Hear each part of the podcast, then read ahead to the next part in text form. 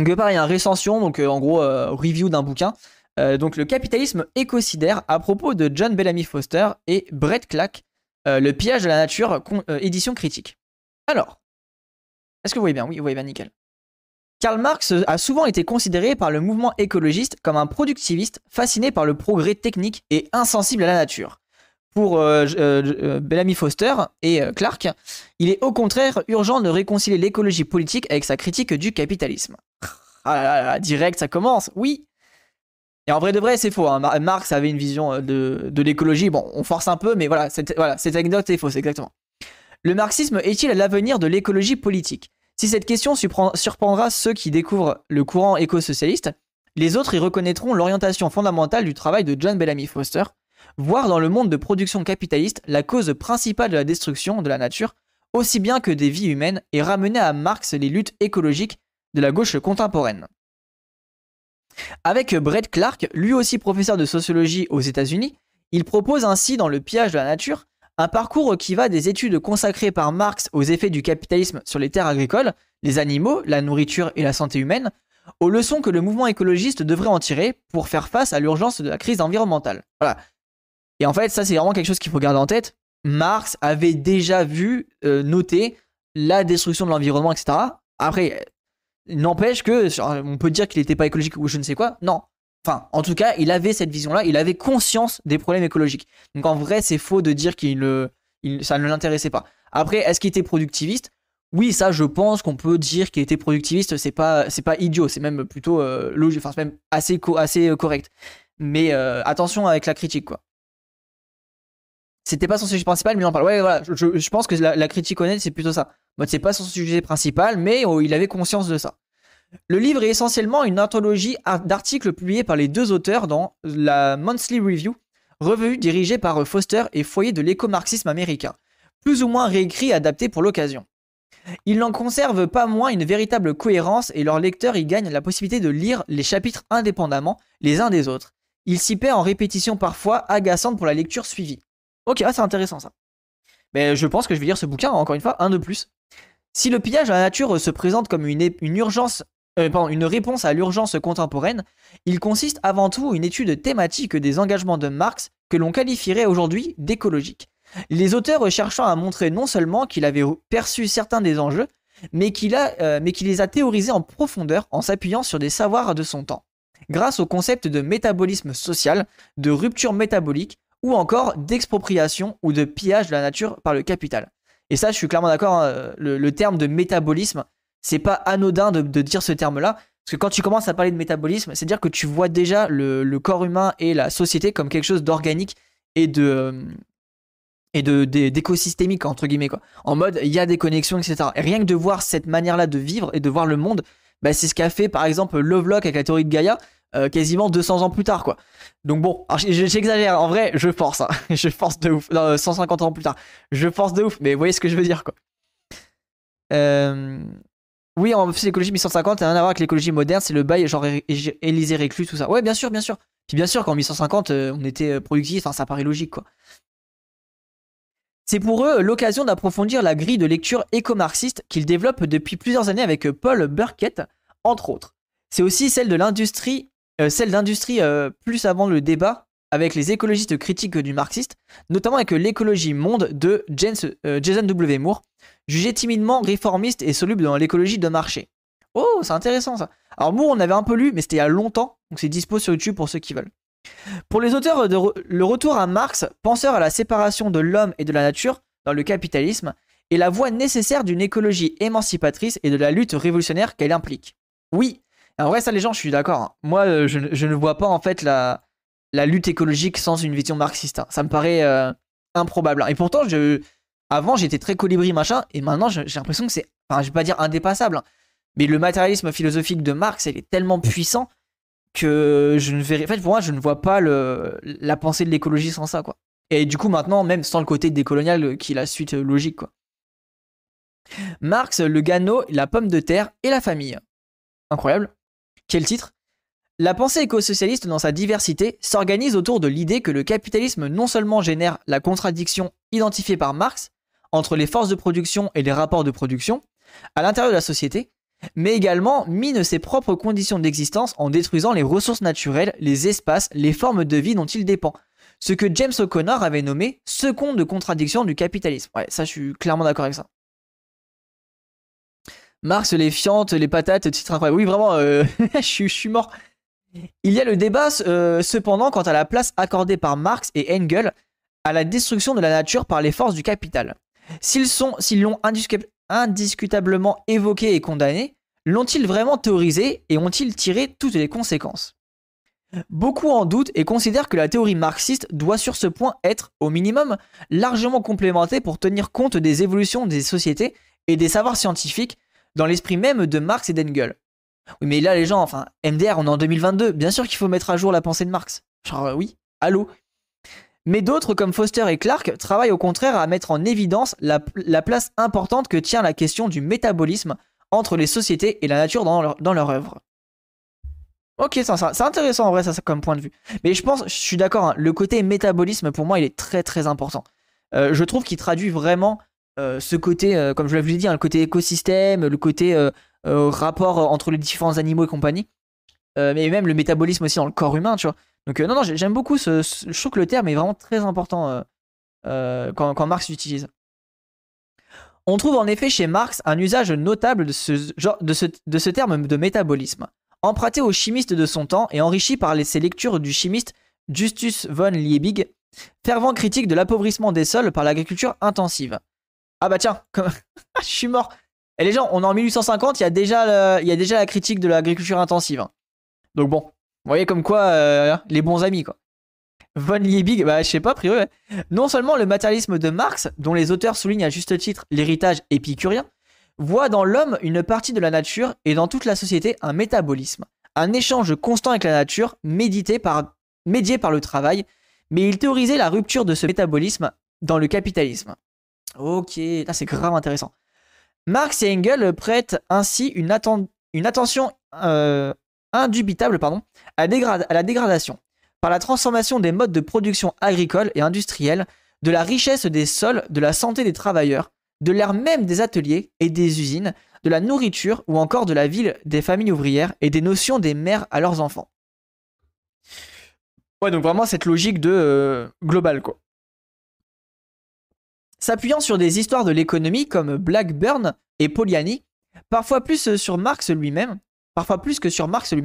Foster et Clark montrent que le capitalisme n'opère pas une transition d'une économie d'expropriation, fondée sur le pillage des terres et des ressources sans échange, vers une économie d'exploitation du travail fondée sur l'échange équivalent sur les marchés, mais que les deux forment une dialectique de l'exploitation et de l'expropriation.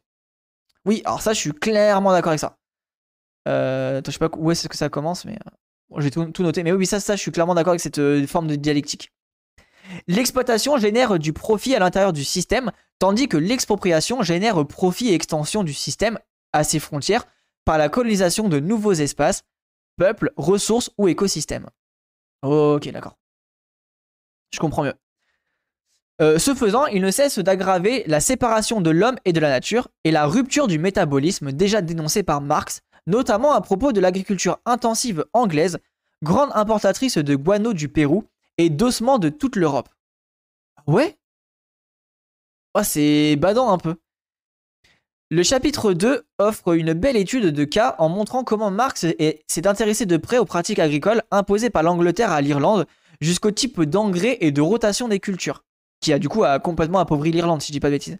Il a ainsi rapporté la grande famine de 845 à 1852 à la pression sans cesse accrue sur les sols et les paysans irlandais au détriment de pratiques plus durables et à la généralisation de la pomme de terre comme nourriture quasi exclusive des travailleurs.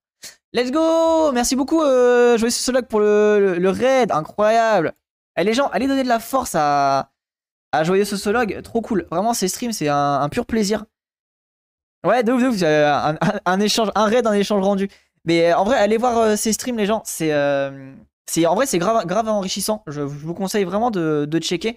parce que pour le coup, lui a vraiment le bagage scientifique.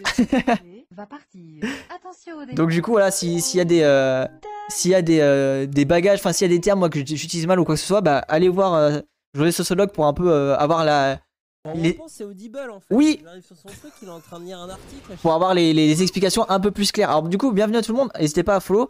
Pour ceux qui me connaissent pas, moi je fais de l'écologie. Je parle beaucoup, beaucoup, beaucoup d'écologie. Euh, donc sur plein de différents termes. Et en fait, du coup, de ce fait-là, bah, vu que je parle d'écologie, je parle aussi euh, bah, de, de, féminisme, je parle aussi de questions décoloniales, d'antiracisme. Euh, là, on parle du capitalisme, on parle de l'uniformisation de, la société, etc. Donc plein de thèmes différents. Alimentation, culture, bref, plein, plein, plein de trucs et on mate des docus, des fois on lit des articles, on fait plein de trucs différents. Euh, c'est des cas niveau bagage scientifique, j'ai parlé d'un sujet que je ne connaissais, que je connaissais mal. Ah, comme quoi.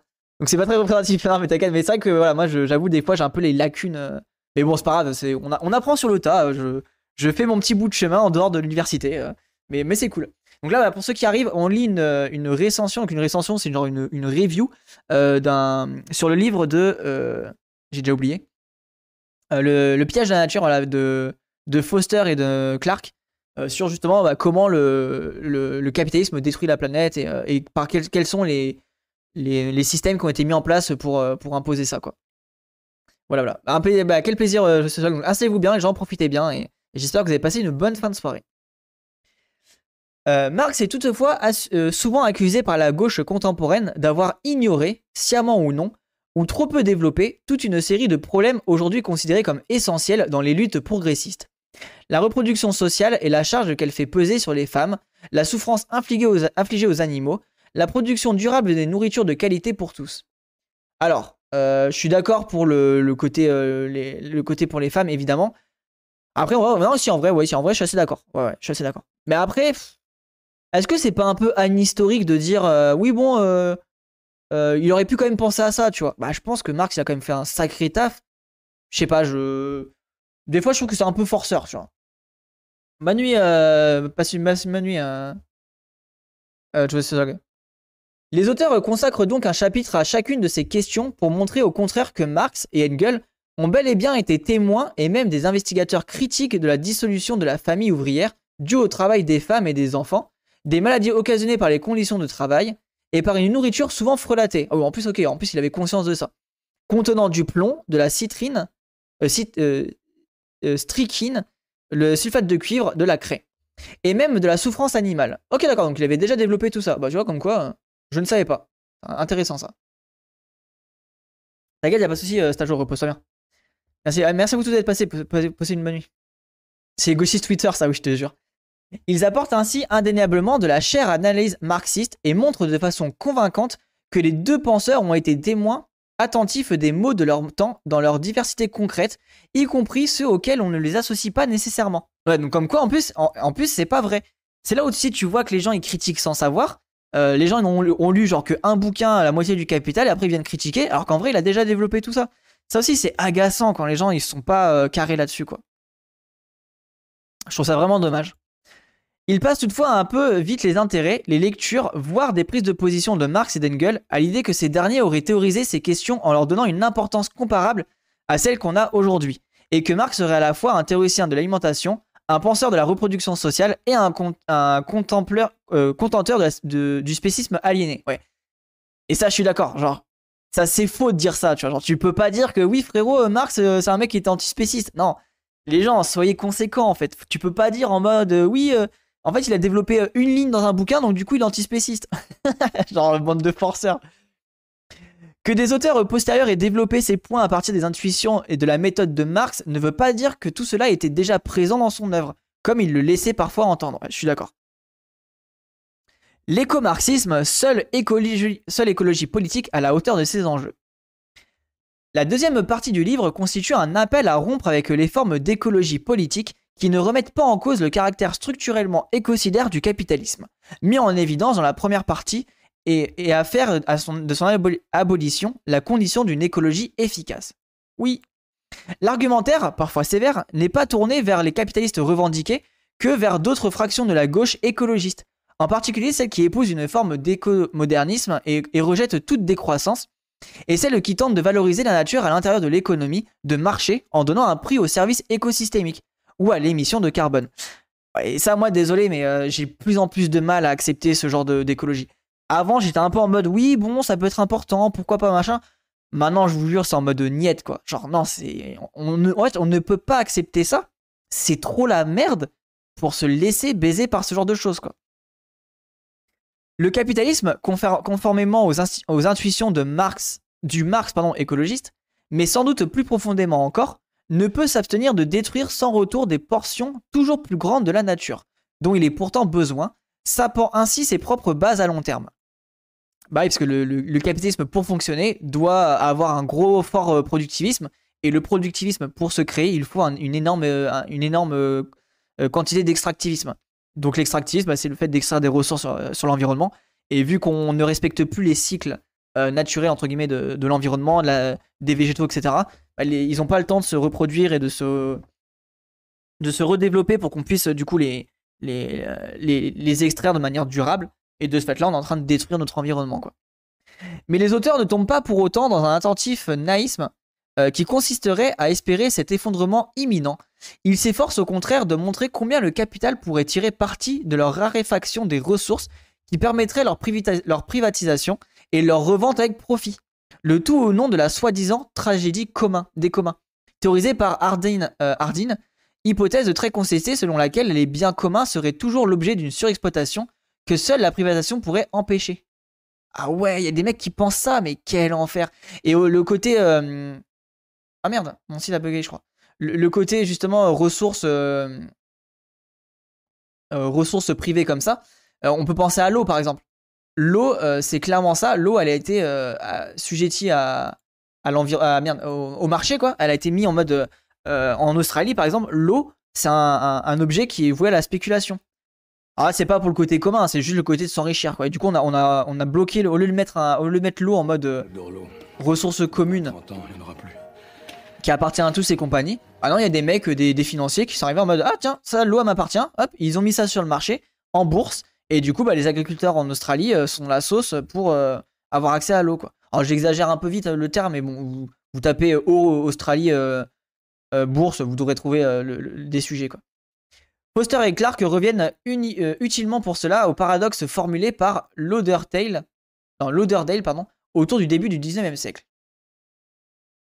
Autrement dit, la rareté est une exigence nécessaire pour que quelque chose ait une valeur en échange, et pour augmenter les fortunes privées. Mais ce n'est pas le cas de la richesse publique, qui englobe toute valeur dans l'usage, et inclut ainsi, que, ainsi ce qui est rare, mais aussi ce qui est abondant.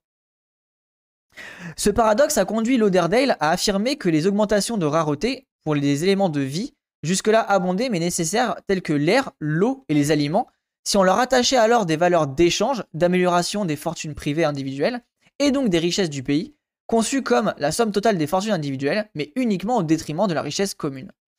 Ok, c'est intéressant ça. Et d'ailleurs, pour la beauté de l'exemple, euh, je renvoie ceux qui ont lu euh, le discours de Jaurès traitant des vignerons. Ah, je vois pas là, j'ai pas la ref, mais merci pour le, retour. L'économie classique a rejeté ce paradoxe en refusant de tenir compte de la valeur d'usage, ne considérant exclusivement, à la suite d'Adam Smith et de Jean-Baptiste Say, euh, que la valeur d'échange et considérant les ressources naturelles comme des forces gratuites n'entrant pas dans le calcul économique. Ah bah tiens, pas d'externalité négative. Des écologistes comme E.F.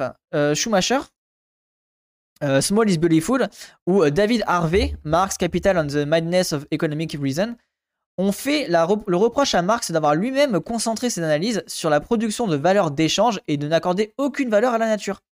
Les auteurs rappellent qu'au contraire, Marx souligne la critique du programme de Gotha, que le travail n'est pas la source de toute richesse. La nature est tout autant la source des valeurs d'usage, et ce sont bien elles qui consistent le fait de la richesse que le travail, qui n'est lui-même que l'expression d'une force naturelle, la force de travail humain. Et oui Oui, donc en vrai, putain, mais les gens, c'est des forceurs, ça rend fou. Hein. On parle de la non-neutralité de la science, mais euh, le fait de ne pas faire des recherches sur les ENR parce que les énergies euh, qui n'est pas rare, mais plaît pas au capitalisme, peut être euh, que ça peut en faire partie. Oui, bien sûr, bien sûr. J'ai du mal à lire ton message, mais oui, c'est ça. L'aveuglement écologique d'une économie qui ignore la valeur d'usage se retrouve également, pour les auteurs, dans, les propositions des écologistes qui entendent réguler la destruction capitaliste en attribuant au prix au vivant, un prix au vivant, aux écosystèmes, aux conditions élémentaires de la vie telles que l'eau potable, un air respirable ou euh, voient dans l'augmentation du prix de ces ressources la fin programmée du capitalisme. Dans leur, chapitre 9, la valeur n'est pas tout.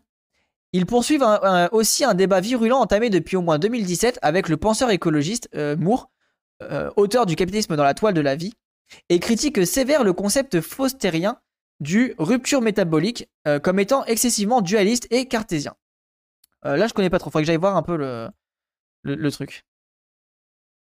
Moore développe dans son ouvrage une analyse optimiste de l'histoire du capitalisme, puisque celui-ci, dépendant de l'accès à, une nature bon marché, approcherait de sa fin à mesure qu'il cause le, euh, ré- euh, le renchérissement des ressources.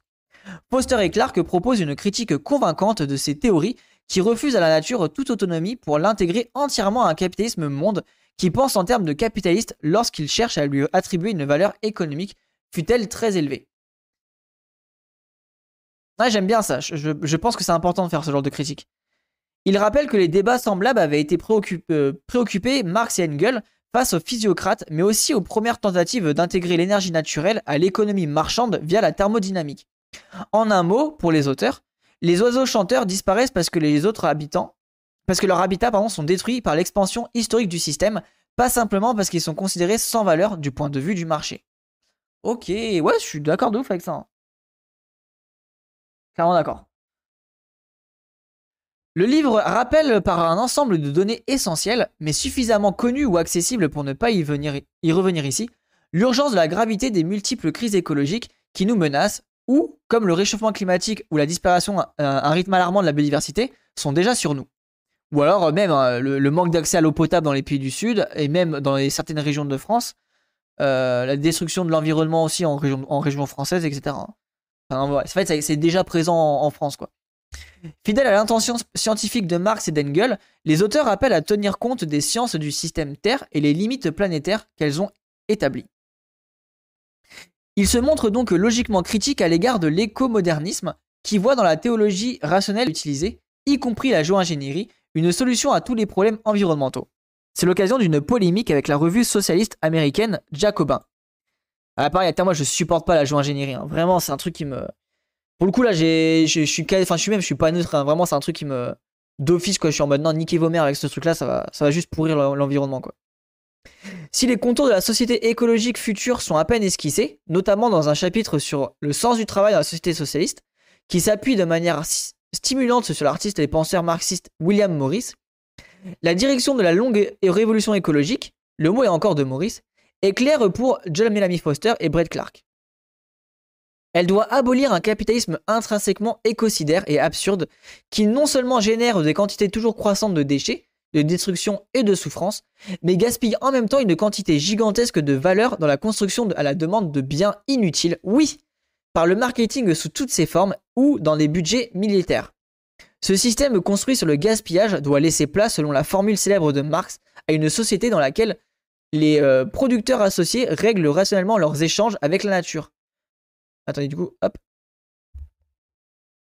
Euh, où ils contrôlent l'ensemble du lieu d'être dominé par sa puissance aveugle et dans laquelle ils accomplissent ces échanges en dépensant un minimum de force et dans des conditions les plus dignes, les plus conformes à leur nature humaine. Ok. Euh, c'est le pire genre, on va pas, on va pas tout résoudre par la technologie. Mais euh, attends, c'est le pire genre, on va tout. Oui, oui, voilà, c'est vraiment, non, mais c'est vraiment la pire chose. On va tout résoudre par la technologie. C'est un- en fait, c'est un mensonge total, tu vois, c'est faux. Et même niveau démocratique, c'est c'est antidémocratique. Parce que qui va faire, qui va mettre ça en place? Les pays du Nord. Est-ce que les pays du Sud vont pouvoir voter? Est-ce que toute la population va pouvoir voter, etc. C'est genre turbo antidémocratique. Donc euh, non, non, vraiment, faut, faut pas laisser mettre ça en place, quoi et de rappeler utilement contre les accusations de productivisme naïf les critiques d'Engels de l'idée moderne de domination de la nature. Loin de, constituer un objectif à repousser face à l'urgence climatique, la lutte révolutionnaire pour l'écosocialisme est aux yeux des auteurs la seule voie d'une écologie émancipatrice et efficace. À rebours des Adieu prolétariat d'André Gorz, pionnier de l'écosocialisme contemporain, les auteurs concluent sur la constitution en cours d'un prolétariat environnemental rassemblant en priorité ceux qui sont les principales victimes des crises écologiques. Let's go, l'écologie prolétaire Oui C'est ce que je dis, putain Ah, je vais pouvoir le rajouter, cette phrase-là. Oui Je suis trop heureux. Cette révolte trouvera euh, inévitablement son principal élan dans un prolétariat environnemental formé par la convergence de crises économiques et écologiques et la résistance collective des cultures et des communautés qui travaillent. Oui Une nouvelle réalité qui émerge déjà, particulièrement dans, le sud global. Ce sera nécessairement une bataille menée de façon disproportionnée par les jeunes, vu l'énorme fardeau qu'on leur fait porter actuellement, mais la lutte doit être menée par nous tous. Oui les gens, et c'est pour ça, retour à la culture locale, putain J'y crois tellement. On reste toutefois sur sa fin quant aux modalités réelles de, constitution et d'organisation de ce nouveau prolétariat, par nature beaucoup plus éclaté et bénéficiant euh, apparemment d'un rapport de force encore moins favorable que le prolétariat ouvrier euh, du 19e et du 20e siècle. Et ça les gens, et ça en fait je suis vraiment d'accord avec cette critique-là, et malheureusement, c'est un truc, euh, c'est un peu un angle mort, quoi. Et c'est pour ça, quand je vous dis qu'il faut qu'on s'organise, qu'il faut qu'on mette en place des trucs et compagnie, qu'il faut que les jeunes, ils s'intègrent, même si c'est que des vieux, etc. Il faut qu'on s'intègre là-dedans, qu'on amène des gens et compagnie. On va peut-être pas refaire des parties, tu vois. Je dis pas que c'est faire forcément des parties, mais c'est au moins intégrer la lutte locale et de trouver avec euh, des, différents angles d'attaque une vraie euh, solution pour améliorer la, la, gestion écologique, quoi. moi, j'y crois sincèrement. Après, je, je sais pas comment ça prend, enfin, quelle, quelle, quelle forme ça prend mais j'ai vraiment envie d'y croire. Conclusion, sauver les vivants ou sauver Marx? Oh La relecture de Marx au par ce livre, qui prolonge le Marx écologiste de Foster ou la nature contre le capital de Kohei Saito, est un apport indiscutablement utile à la fois à notre connaissance du grand penseur du capitalisme et au débat contemporain sur l'écologie. Les auteurs semblent cependant parfois plus soucieux de sauver Marx de tous les critiques que de sauver la planète. Et ça, je suis un peu d'accord. Malheureusement, des fois, c'est un peu en mode euh, bandeur de Marx, quoi. J'admire ton optimisme. Merci. Euh. Leur tentative d'en faire une sorte de source suffisante de toute pensée progressiste et émancipatrice apparaît peu motivée sur, sur certains cas. Le féminisme ou l'éthique animale notamment, quoiqu'elle puisse permettre de redresser la barre face à des excès opposés. Que Marx ait accordé une place à la nature dans son analyse de la société et du capitalisme, et même dans la production de richesses, et qu'il ait été conscient de certaines destructions qu'on rappelait aujourd'hui écologiques, pollution de l'eau et de l'air, ou appauvrissement des sols, cela semble désormais établi. On est d'accord. Que cette question ait tenu euh, dans sa pensée le rôle central que les auteurs lui accordent, ce n'est pas entièrement convaincant, comme le, comme le montre d'ailleurs leur tendance à revenir souvent aux mêmes citations de Marx ou à coller celui-ci à des concepts ou des citations d'autres auteurs, d'une manière qui prête parfois à confusion, et le fait qu'il puisse, euh, qu'il puisse dans un très large corpus de travaux ultérieurs, qui fait d'ailleurs toute la richesse du livre. Ouais, en fait, moi, c'est ça un peu qui m'agace. C'est un peu d'être bandeur de Marx premier degré, tu vois. Genre, moi, je pense qu'à un moment, hey, si tu veux être un bon marxiste, il faut dépasser Marx, tu vois.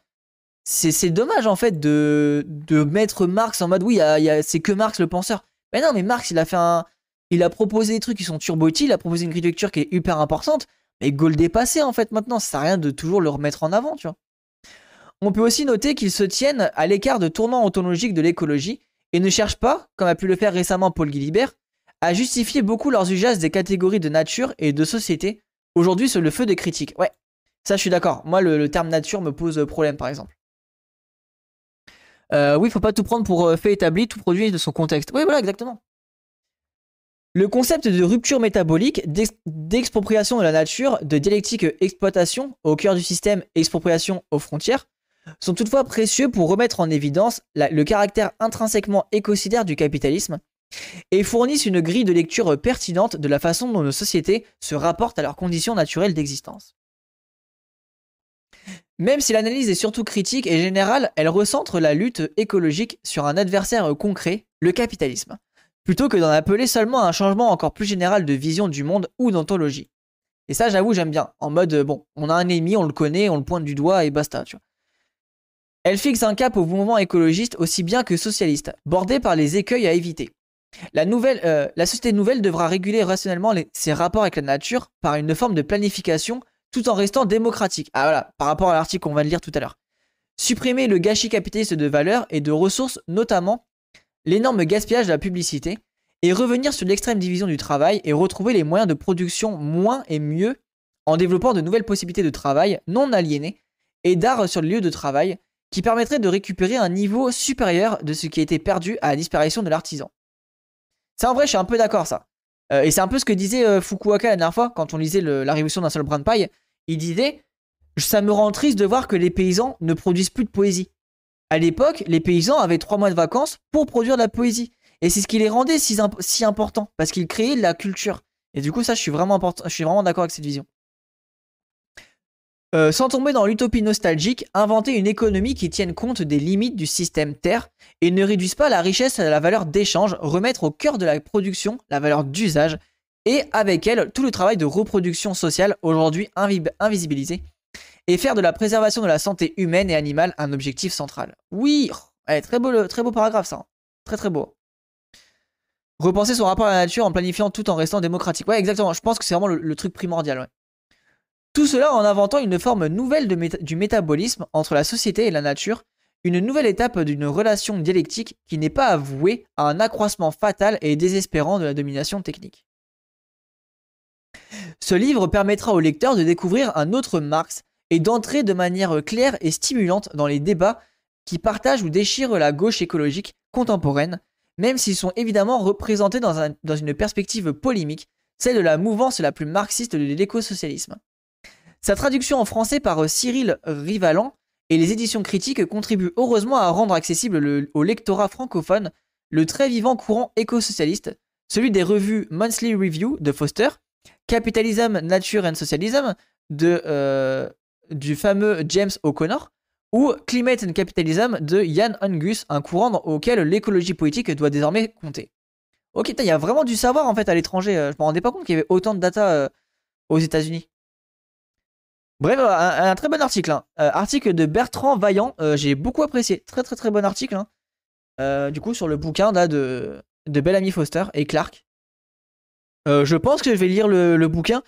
rien que pour le côté marxiste en vrai. En vrai, je vais lire pour le côté marxiste et avoir des nouvelles datas en mode euh, euh, voilà Marx a dit ça ça ça pour les gens qui cassent les couilles tu vois mais je pense quand même qu'il faut dépasser Marx et c'est une erreur de se de dire euh, oui bon Marx machin sais je, pense même qu'à un moment faut arrêter trop de le citer tu vois. Oui il est important mais go le dépasser.